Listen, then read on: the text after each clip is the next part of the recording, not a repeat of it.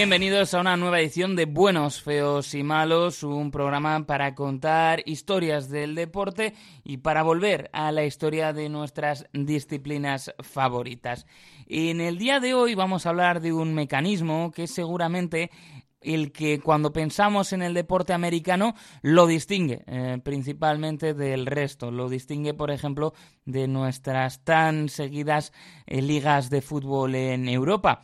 Vamos a hablar del draft, de ese proceso de selección de jugadores que normalmente es el principal mecanismo que tienen las eh, ligas deportivas en los Estados Unidos para redistribuir el talento, en definitiva para mantener las ligas igualadas y competitivas.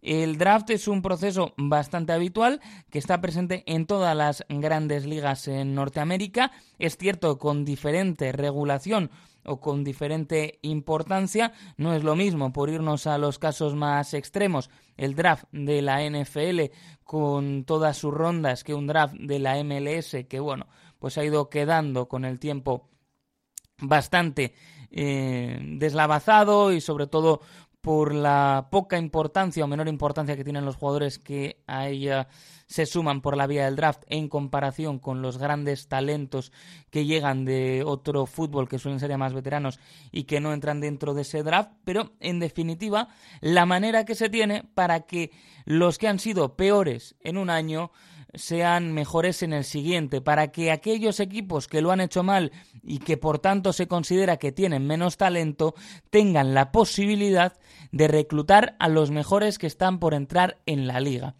Partir de ahí, veremos si daremos alguna pincelada. Hay diferencias en lo que se refiere al, a la gestión que se hace de las mismas, a la gestión que se hace, por ejemplo, de cómo se elige al que tiene el número uno. Sabemos que, por ejemplo, ha preocupado mucho en ligas como la NBA cuestiones como el tanking, que básicamente es perder a propósito para tener más opciones de elegir al número uno, de ahí que se estableciera un sistema de lotería que hace que aunque hayas sido el peor de la temporada no tengas garantizado que vayas a elegir el número uno, con lo cual mm, hace que te lo pienses algo más si quieres perder a propósito. O también, eh, pues este, estos drafts pueden aparecer en situaciones diferentes. Se ha hablado muchas veces, por ejemplo, igual lo han escuchado, de eso que se viene a llamar los drafts de expansión.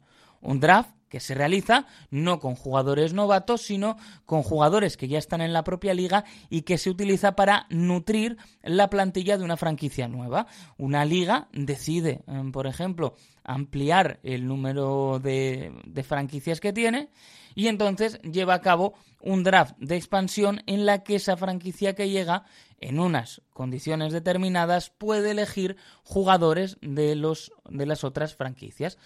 Esas franquicias tienen la opción de proteger a ciertos jugadores, pero aún así se permite pues que el talento vaya y se redistribuya. Lo hemos visto, por ejemplo, en la NHL con la llegada de Vegas Golden Knights en su momento, también de Seattle Kraken, y en el caso de los Vegas Golden Knights demostraron que un buen draft de expansión te puede dar muchísimos éxitos porque consiguieron plantarse nada más y nada menos que en la Stanley Cup seguramente apelando a ese sentimiento de haber sido despreciados ¿no? por parte de los jugadores que no fueron protegidos por sus franquicias y acabaron jugando a hockey en la ciudad del pecado, que a priori no parece el lugar, pero se ha convertido en una plaza interesante para la NHL, algo que si me conocen un poquito, pues ya verán que no me hace demasiada gracia porque yo soy más de las franquicias clásicas y de las localizaciones clásicas. Pero luego hay, por ejemplo, ¿eh? otras eh, cuestiones que son interesantes como el hecho de que esperemos no tener que verlo nunca, esperemos que eso sea así, pero que hay también mecanismos especiales para tener, por ejemplo, un draft de mm, situación de, de desastre, ¿no? Un disaster draft que se produciría por ejemplo, eh, en un momento en el que algo sucediera, un accidente o algún tipo de cuestión similar, dejase incapacitados para practicar el deporte a un número de jugadores que varía en función de la liga y que por tanto pues tendría que llevarse a cabo esos draft, ¿no? Esos disaster draft pues eh, esperemos no tener que verlos nunca, pero son una cuestión bastante curiosa. Por ejemplo, la NFL eh, distingue ¿no? entre el desastre y el casi catástrofe, que permitiría unas y otras cosas, y lo hacen, lo hacen todas. ¿no? Eh, todas las ligas tienen sus requisitos en un plan de contingencia por si pasa algo que ya decimos, esperemos que no suceda nunca. En este caso, la pionera del formato de draft en lo que corresponde a estas ligas es la NFL. Ya hablamos eh, largo y tendido, o quizá no tanto como nos hubiera gustado, pero hablamos bastante de esa obsesión que tenía la liga en sus orígenes y que ha tenido siempre por mantener una liga competitiva en la que todos puedan competir contra todos y que nadie se desmarque por la vía del dinero. Lo ha conseguido con mayor o menor éxito en función de las temporadas, pero fue en 1936 cuando empezaron con esta idea del draft y que era, pues eso, seguía esa misma lógica, ¿no? La de eh, hacer que la liga estuviera lo más igualada posible y favorecer que los buenos fueran los equipos malos y que de esa manera todo estuviera más competido. La NBA siguió esa línea que había marcado la NFL, incorporó el draft en 1947 y posteriormente ya en los años 60 llegaron primero la NHL y después la MLB. También en aquel capítulo hablábamos de cómo al béisbol, a la MLB le había costado irse adaptando a las nuevas realidades del deporte y les costó también incorporar la idea del draft, la última, lógicamente, por ser la más eh, moderna de las ligas, de las grandes ligas en los Estados Unidos, es la MLS, lo incorporó en su primera edición en el 2000, aunque eso sí, eh, como decimos, este es un draft de menor importancia porque los grandes nombres no llegan a la liga por la vía del draft, sino que lo hacen por la vía del fichaje. Para que veamos hasta qué punto está arraigada esta idea del draft en la cultura deportiva estadounidense, no podemos olvidarnos, a mí siempre me gusta sacar cosas de la WWE, que la WWE también hace un draft, ¿no? Es un poco así más fantasioso, lógicamente, como todo lo que sucede en la empresa de los McMahon, pero trata de replicar eso, ¿no? Trata de llevar al entretenimiento deportivo esa idea del draft que tan importante es. Y lo que hacen es, bueno, es un programa especial donde las distintas marcas, los distintos programas pueden elegir luchadores de la otra compañía. Bueno, es entretenido, no tiene mucho más recorrido, aunque está bien por las camisetas de Raw y de, y de SmackDown, que uno puede lucir con bastante orgullo. Así que hoy vamos a fijarnos, no vamos a entrar en, normativas, no vamos a entrar tampoco en evolución, sino que nos vamos a detener en algunos momentos que han sido divertidos en lo que se refiere a la historia del draft. Porque es toda una fortuna, todo el mundo querría ser suficientemente afortunado de ser elegido en un draft prácticamente un pionero de los reality shows en lo referente a la información, puesto que en pocos momentos puedes ver en directo cómo a una persona le cambia la vida. Eso no lo han conseguido ni tan siquiera los realities y el que vea en directo un draft de una de las grandes ligas verá cómo le cambia la vida a una persona, sobre todo de los que son elegidos en esos puestos punteros del draft. ¿Cuántas vidas han cambiado al escuchar su nombre, por ejemplo, de los labios del mítico David Stern en la NBA? Así que ojalá tuviéramos toda la suerte, fuéramos tan afortunados de que nos eligieran en ese draft.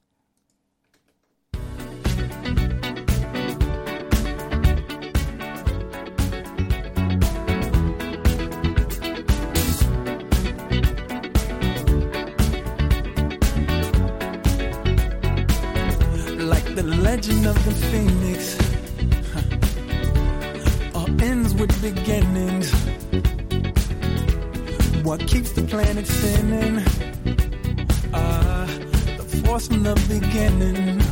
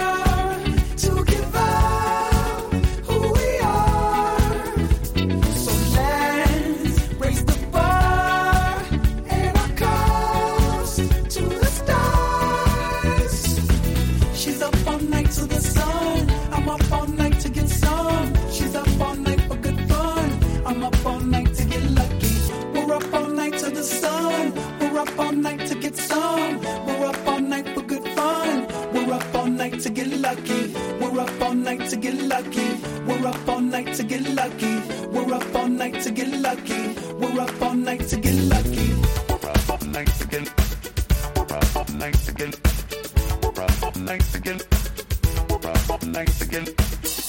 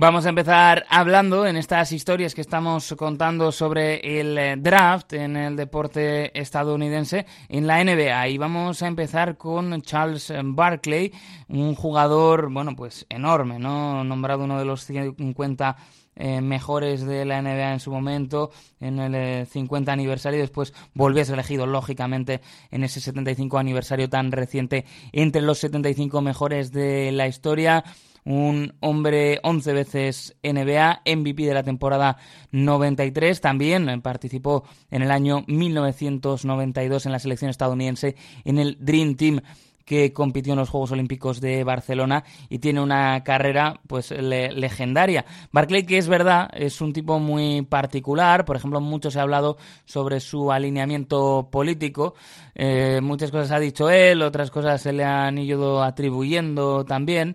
Hay una historia ¿no? que, que circulaba que decía que es verdad que Charles Barclay había definido como republicano, eh, al menos lo había hecho durante años, después eh, se había ido, pues parece, ¿no? alejando un poco más, pero eh, se contaba que Barclay, pues una de esas tantísimas veces en las que le preguntaban por su política, era extraño ver a un jugador de primer nivel afroamericano que se alinease con el Partido Republicano, bueno, pues que le preguntaban por eso y que al definirse como republicano, su madre se había preocupado, ¿no? Y cuenta esta historia que le dijo su madre a Barclay que, el Partido Republicano era el partido de los ricos, ¿no? A lo que supuestamente Barclay contestó, claro, y es que yo también soy rico. De hecho, en esa línea le ha hecho bromas, eh, más recientemente incluso, dando las gracias al Partido Republicano por preocuparse, por cuidar de las personas ricas como, como él, ¿no? Bueno, pues esa broma es que hacía, pero Barclay, esto sirve un poco de contexto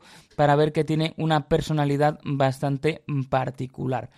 Él eh, nace en Alabama, en Leeds concretamente, el 20 de febrero de 1963 y bueno, pues ya desde eh, los primeros momentos va dando, bueno, pues eh, sensación de que podía hacerlo muy bien. Eh, va a la Universidad de Auburn y se convierte en un prospecto interesante para la NBA una vez acabado ese periplo.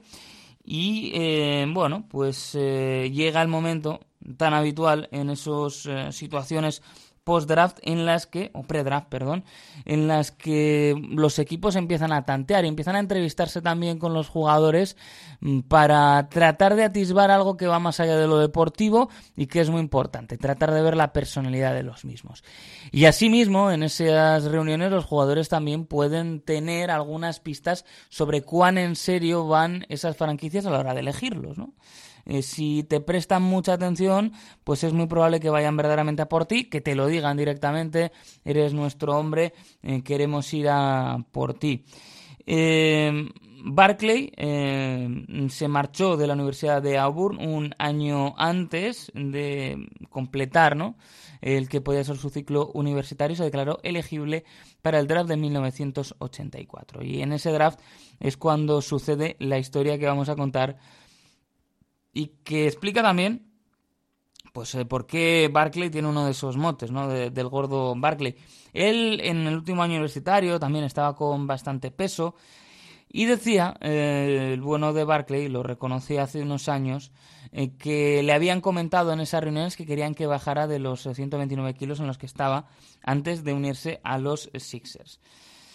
Entonces, eh, bueno, pues eh, él no tenía muy claro eh, cuál, cuál era su futuro, no tenía muy claro tampoco que quisiera jugar en Filadelfia y decía, bueno, pues entonces se fue y empezó a hacer desayunos Grand Slam, dobles incluso, que en el almuerzo decía, ¿no? Que se comió pues dos sándwiches de barbacoa, se fue a un asador para cenar, a la mañana volvía a cenar, pues eh, unos, eh, unos dobles desayunos de estos de, de Gran Slam de las eh, cafeterías Denis y de esa forma consiguió, dice, que cuando marchó para Filadelfia pesara todavía más, estuviera en los 136 kilos. Bueno, pues con esto él pensaba que iba a conseguir que no lo eligieran, que se cumpliera su deseo de no ser elegido por esta franquicia, pero la cosa no le salió para nada bien porque a pesar de ese sobrepeso con el que se presentó a esos entrenamientos previos al draft,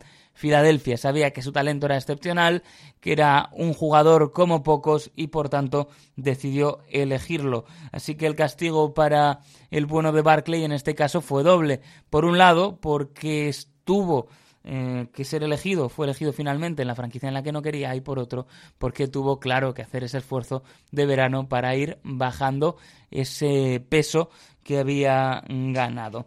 Bueno, pues fue un jugador especial, el bueno después iría también a jugar en eh, Phoenix y dejaría unos muy buenos números al retirarse y ahora pues esa personalidad tan excesiva en muchas ocasiones, ha encontrado un lugar perfecto, ha encontrado eh, un lugar maravilloso en la televisión y es uno de los, bueno, no voy a decir analistas, porque no lo es, y reputado quizá tampoco, porque no lo es de esa manera, pero es una de las figuras televisivas en torno a la NBA con más seguimiento y con una visión más particular, a veces mal educado y a veces dejándose llevar por el show, pero siempre, y hay que reconocérselo, divertido, como solo puede ser un tipo al que se le ocurre engordar a propósito para evitar que le elija una determinada franquicia en el draft de la NBA. También hay que estar muy seguro de sus capacidades para hacer una apuesta así.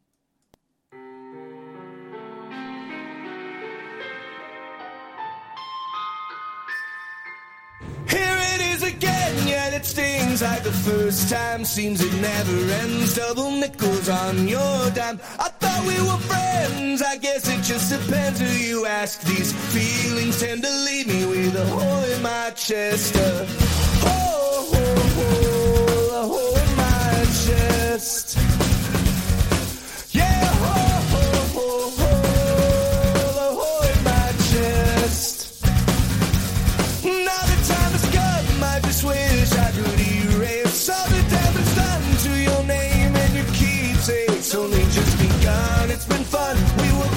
And dumb. There's a party in my closet calling up skeletons.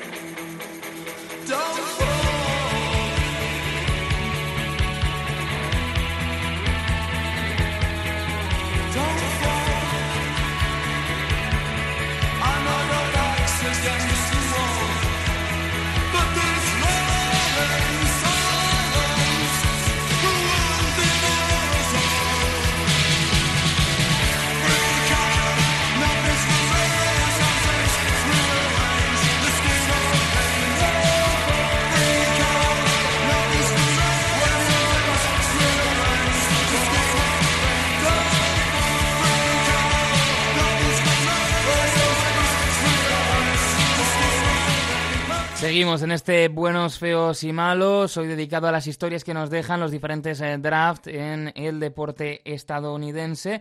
Hemos contado una historia de la NBA, luego iremos con alguna más, pero ahora vamos a fijarnos en la NFL. Su draft es eh, quizá el que eh, más eh, historias nos deja por la cantidad de jugadores y por la importancia que han tenido incluso aquellos jugadores elegidos en rondas eh, tardías. Esto de los robos de draft, pues se ha hablado en todas las ligas, evidentemente en la NBA con un draft bastante más limitado, pues también hay nombres célebres, pero el ser capaz, como se hace y hacen las buenas franquicias en la NFL, de draftear bien no solo en las primeras rondas, sino también en esas rondas más profundas, puede marcar la diferencia entre el éxito y el fracaso. Puede marcar la diferencia para el futuro de una franquicia, como en tantísimas ocasiones hemos visto que jugadores que habían sido quizá pasados por alto por los scouts, pues terminan convirtiéndose en figuras para la historia. Ya lo habíamos hablado aquí, eh, bueno, lo hemos contado, ¿no? El caso, por ejemplo, de, de Tom Brady, al que, bueno, no le hemos dedicado todavía un programa, hablamos de él en ese especial que hicimos sobre, sobre Aaron Hernández.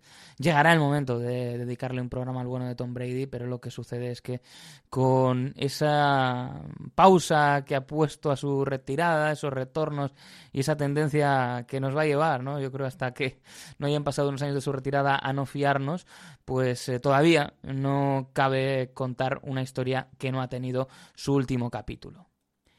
El draft de la NFL, como decíamos, es el pionero, es eh, quien mete este mecanismo en la cultura deportiva de los Estados Unidos y después diríamos que mundial, eh, no tanto por el impacto, ¿no? el calado que haya tenido, que ya sabemos que no se ha implantado mucho más allá, pero sí que siempre que hay algún proyecto que quiere bueno, pues cambiar, volver a la justicia eh, del deporte y hacerlo más competitivo, suele salir la cuestión de los eh, topes salariales, eso siempre, eh, que se quiere imitar de las ligas estadounidenses, todavía sin demasiado éxito, a pesar de que sí que se han establecido algunos mecanismos en los últimos años, y también hay quienes quieren ir más allá, quienes son todavía más ambiciosos y quieren hablar de esa posibilidad de un draft, pero bueno, que sería y yo creo que todos somos conscientes, incompatible con la forma que tenemos ahora mismo de gestionar el talento y de formar a los jugadores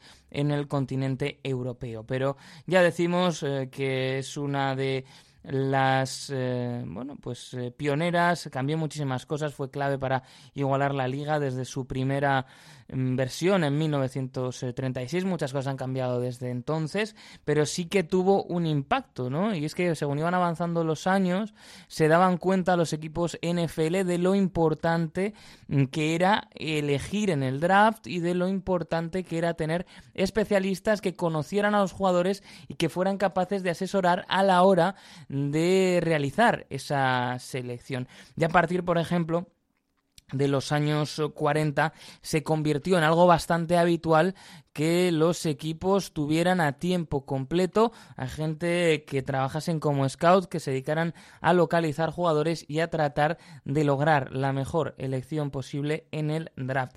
En la actualidad son siete las rondas con las que cuenta el draft y bueno, pues esto hace esas siete rondas, que sea un draft profundo, pues que permita esos llamados robos de draft, esos jugadores que no contaban tanto a priori y que posteriormente se acaban convirtiendo en grandísimas figuras. Pero hay otro tipo de cuestiones y de esto alguna vez hemos hablado, es por ejemplo lo que se vio con Tom Brady, que ya lo hemos dicho, un jugador al que tampoco se tenía, y esto es cierto, en tanta eh, estima por parte de los scouts. Es decir, Brady cae bastante, pero no es una sorpresa que caiga tanto.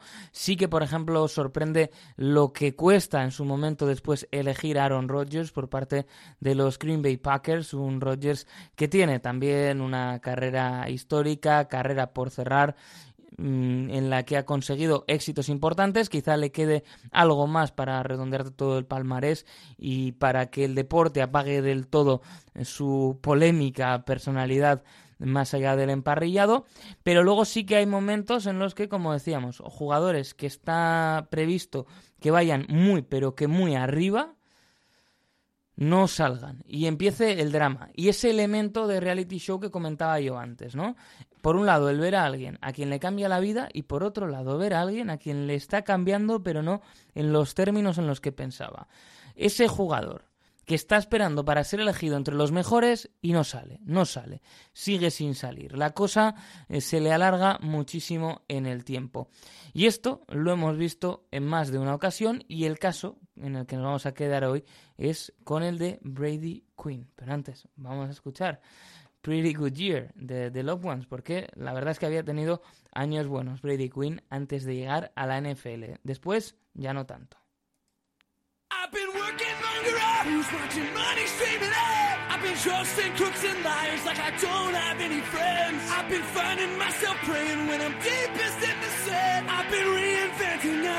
Again. It's been painful resolutions set to silver lit applause. It's been soaring highs and crushing lows and grinding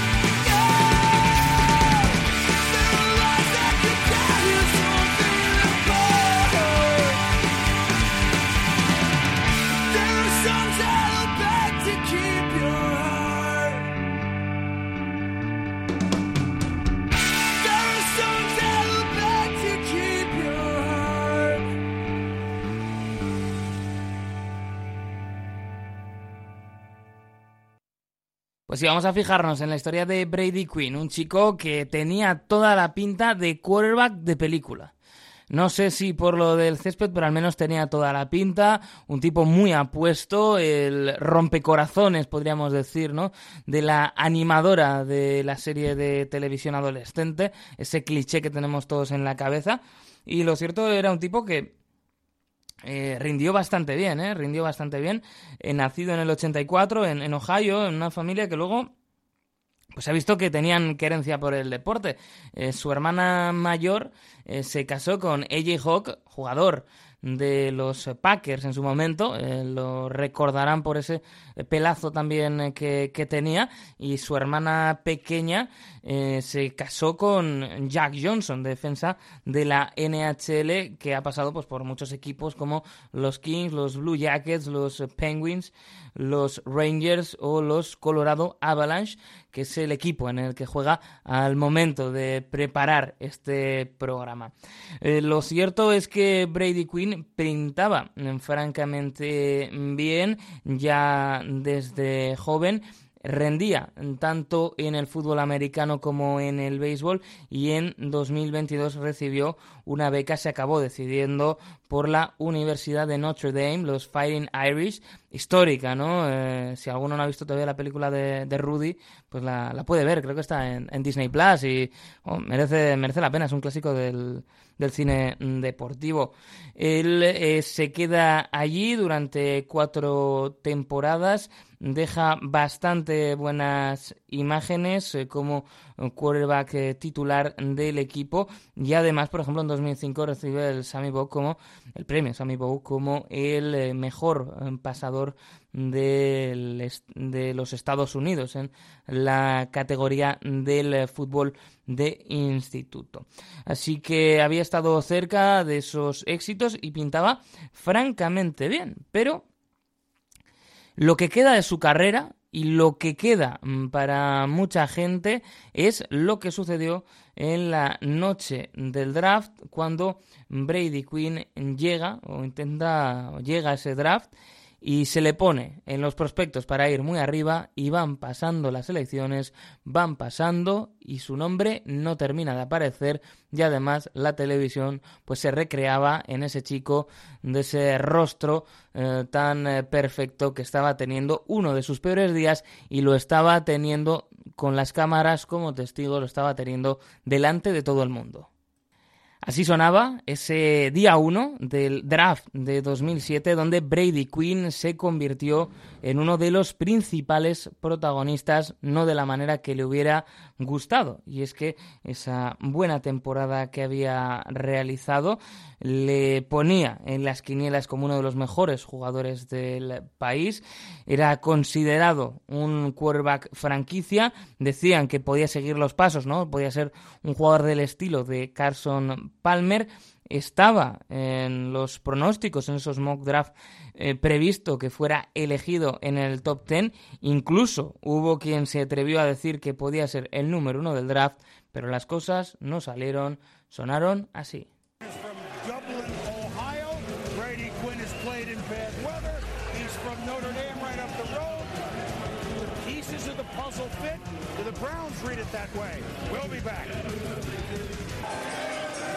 With the third pick in the 2007 NFL Draft, the Cleveland Browns select left tackle Joe Thomas. Y es que los Browns en esa tercera opción optaban por otro jugador, las cámaras ya se centraban en Brady Quinn, que estaba previsto que saliera, pero tuvo que tirar de paciencia y le tocó esperar.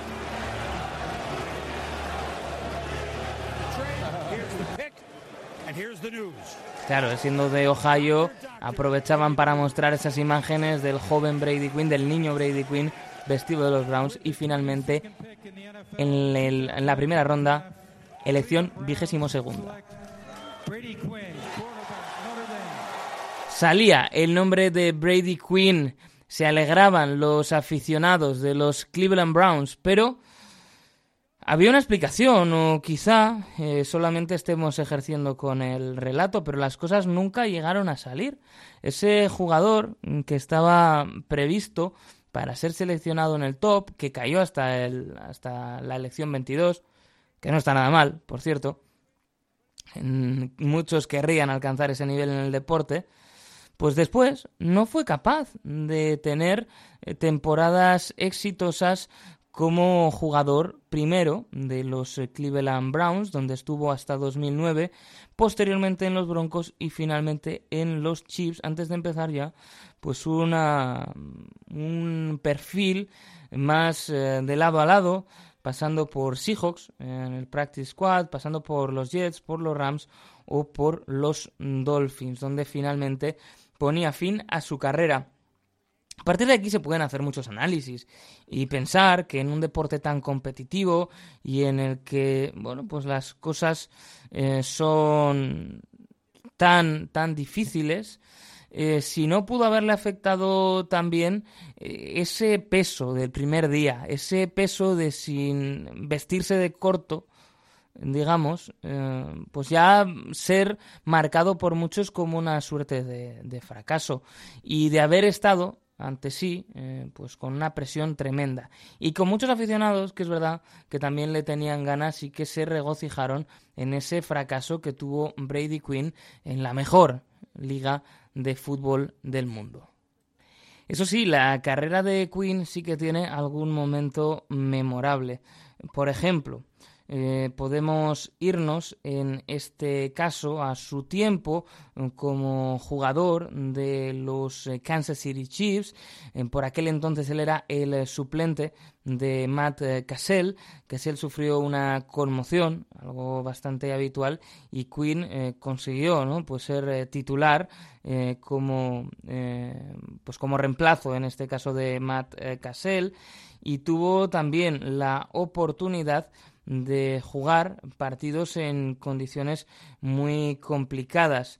Em, por ejemplo, Cassell fue el eh, quarterback titular, seguramente su mejor partido como titular en una victoria 27 a 21 contra los Carolina Panthers en diciembre cuando el equipo vivía pues una situación muy complicada. Y es que aquel año los Chiefs tuvieron un auténtico drama en su plantilla en esa temporada 2012 cuando un día antes de ese partido al que estamos haciendo referencia uno de sus jugadores eh, protagonizó un suicidio asesinato. Era Jovan Belcher, jugador que había jugado en toda su carrera en los Kansas City Chiefs y que mm, mató a su novia antes de conducir hasta los campos de entrenamiento de los Kansas City Chiefs donde se quitaba la vida disparándose. Un auténtico drama que dejó en shock a la plantilla y que mostró otra imagen de Brady Quinn, que había sido siempre mostrado pues como ese chico de póster, como ese chico de pasarela y mostraba que había también eh, cabeza ahí. Y afirmaba pues que vivíamos en una sociedad con redes sociales, con Twitter, con Facebook y que está bien, pero que hay que tener después contacto con las familias, con los amigos, con los compañeros y que a veces parece que la mitad del tiempo que pasamos con ellos estamos más preocupados por el teléfono o por otras cuestiones que están en nuestras cabezas en vez de en forjar auténticas relaciones con las personas que están delante de nosotros. Bueno, pues no salió bien eh, para él esa carrera, no llegó a ser lo que de él se esperaba, pero demostró pues que había sacado otras eh, cosas y que tenía cabeza, que el fútbol también le había servido mm, para educarlo y para demostrar pues que en definitiva que podía ser también un tipo con los pies en el suelo más allá de que su carrera NFL nunca terminara de despegar como se esperaba. Y lo que vamos a hacer ahora va a ser volver a la NBA con una historia que tiene también su importancia geopolítica y que tiene su trasfondo y que sí, tiene que ver con China. Por eso vamos a escuchar esta canción que yo la verdad que descubrí en Twitter y que me parece un auténtico temazo.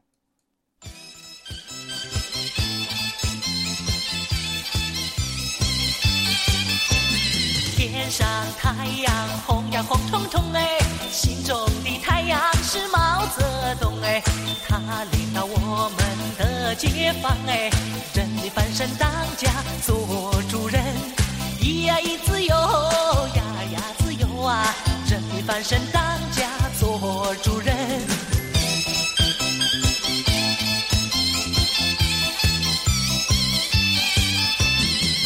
上太阳红呀红彤彤哎，心中的太阳是毛泽东哎，他领导我们奋勇前进哎，革命江山一呀一片红哎，咿呀一自由呀呀自由啊，革命江山一片红。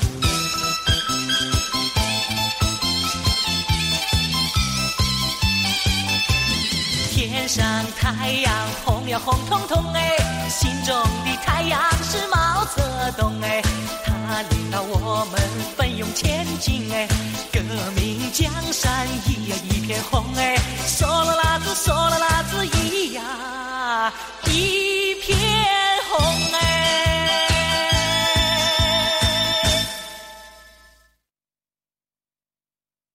Vamos con una historia que esta sí es historia, es historia de la NBA, es historia también del deporte chino y es, eh, bueno, uno de los primeros momentos en los que el aficionado deportivo empieza a darse cuenta de la importancia que iba a tener eh, China en nuestro panorama internacional. Un momento que nos lleva hasta el draft de 2002, que suena tal que así y que una vez más, pues escuchamos a quien era la voz de la NBA durante muchísimo tiempo, cuando se trataba, era la imagen, ¿no? Era la NBA durante mucho tiempo, como fue David Stern, el mítico comisionado del que ha sacado, hace poco un libro eh, que pinta bastante interesante sobre esta sobre lo que fue su, su legado y lo que nos ha dejado para la NBA, pero así sonaba David Stern anunciando este momento, esta primera elección del draft del año 2002.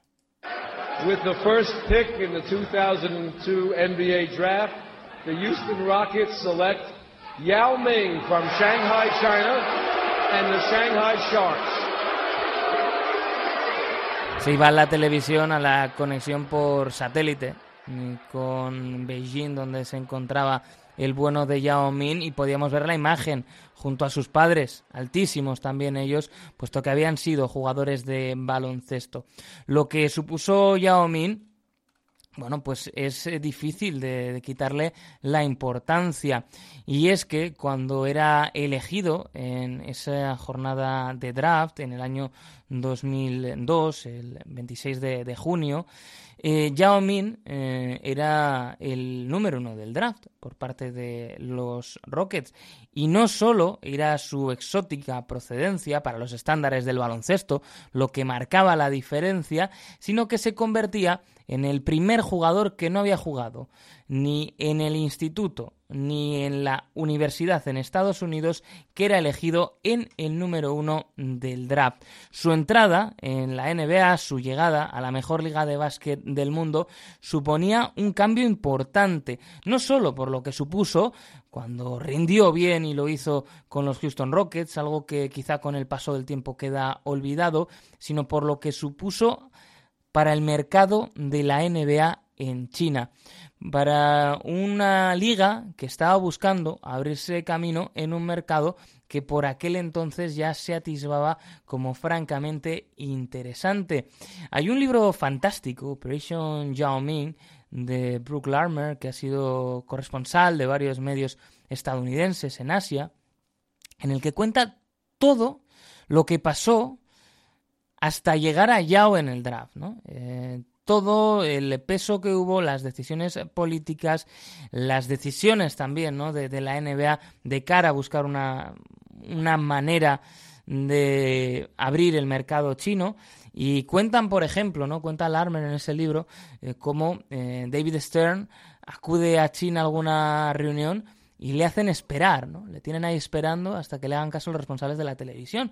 Y cómo se llega a un acuerdo en el que prácticamente se regala el producto de, la NBA. Lo que en otros países ya estaba costando bastante dinero en lo referente a derechos televisivos, hay un momento dado que a China, pues prácticamente se le regala porque la estrategia de la NBA era bien clara. La estrategia de la NBA era abrir ese mercado y lo fue consiguiendo y la llegada de Yao Ming a la liga abrió una nueva dimensión, abrió una nueva etapa.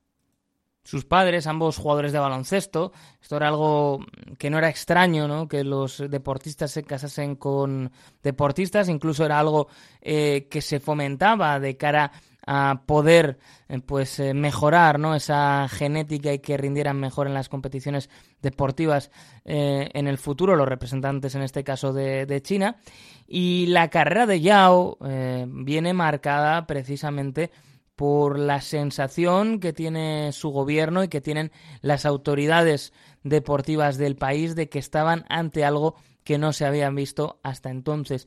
Y mm, hubo presión incluso para que aceptara ir al draft, eh, para que firmara también los acuerdos que firmó y tuvo pues esa eh, rivalidad con un Wang Zizi que también quería ser el primer chino en ser una estrella de la NBA. En el caso de Yao, em, ambas partes hicieron lo posible porque llegase. Podríamos estar horas y horas hablando de ello. Pero fue devorado por esa presión, por tener un país a su espalda durante todo el tiempo.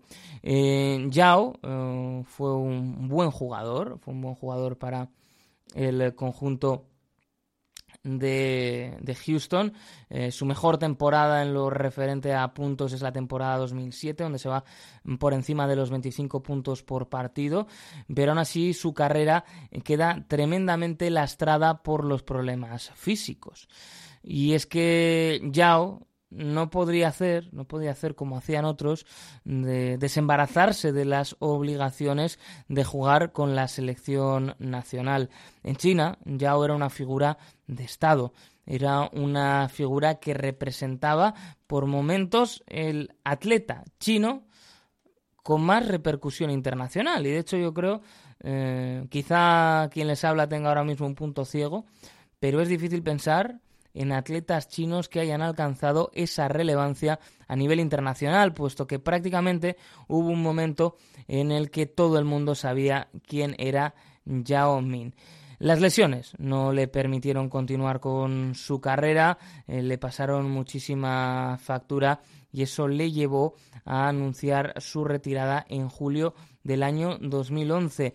Entre el camino estuvieron sus selecciones al All Star en 2003, 2004, 2005, 2006, el 7, el 8, el 9 y también en 2011. Llegando a un punto en el que era podía resultar incluso frustrante para algunos jugadores ver cómo el potencial de votos que llegaban de China pues condicionaban esa elección del All-Star, aunque por otro lado que el All-Star es un concurso de popularidad con las normativas que hay de voto, pues eh, no debería ser una sorpresa mm, para nadie. Yao Min ha sido capaz de mantener una cierta distancia con el Partido Comunista Chino y esto solo sirve para demostrar cuán grande era su figura. Y es que él ha sido capaz incluso de tener cargos institucionales sin formar parte del Partido Comunista Chino, algo que es bastante extraño y que, pues, por ejemplo, eh, le ha llevado a ser el eh, presidente de la Federación China de baloncesto. Todo ello, como digo, sin ser miembro del Partido Comunista Chino. ¿Por qué? Pues porque era una figura tan importante para su deporte, era una figura tan enorme eh, que nadie eh, quería perder en este caso y que nadie quería pues que por esa bueno no alineación clara porque tampoco esto está claro no es alguien que haya disentido públicamente o que haya tenido una imagen personal alejada de la línea del gobierno pues bueno, eh, simplemente el no estar estrictamente alineado no ha sido óbice para que haya podido ocupar esos cargos y que pueda tener también pues un peso muy importante todavía en el deporte chino. Sobre la relación que tiene ahora mismo la NBA con China, podríamos hablar mucho. ¿Qué es lo más importante? Pues que es una relación complicada, como la es en tantos casos con un país que puede suponer un espaldarazo económico, pero que a cambio te obliga a operar con unas reglas de juego que no son las habituales en Occidente. El escándalo que produjo un tuit, en este caso, del que fuera general manager precisamente de los eh, Houston Rockets, el equipo en el que había jugado Yao, Daryl Morey, y la posterior mm, polémica que se generó, la salida después de la franquicia o el que durante un tiempo no se emitieran los partidos de los Rockets en China, habla de esas dificultades. También eh, habla de que hay un intento de apertura, la presencia del billonario chino Zhou Tsai, el hombre que está detrás de Alibaba. Pero no son unas relaciones que sean sencillas, puesto que en muchas ocasiones obligan a mirar para otro lado. Y con una liga que se ha esforzado por ser la liga más social entre las ligas de los Estados Unidos, por ser aquella que está apoyando la justicia social en todo el mundo, es en muchas ocasiones un trago difícil tratar con China y ver que en cuestiones relacionadas con los derechos humanos tienen que mirar para otro lado. Veremos si llega otro jugador como Yao que da un espaldarazo y que puede hacer también que esas relaciones se vuelvan más sencillas. Pero no lo parece y por otro lado tampoco quizá deberían serlo siempre y cuando el respeto a los derechos humanos no esté garantizado. Nosotros nos marchamos, volvemos próximamente con más buenos, feos y malos con más deporte aquí de una manera curiosa, de una manera diferente en Radio Popular, Erri Ratia. Hasta la próxima.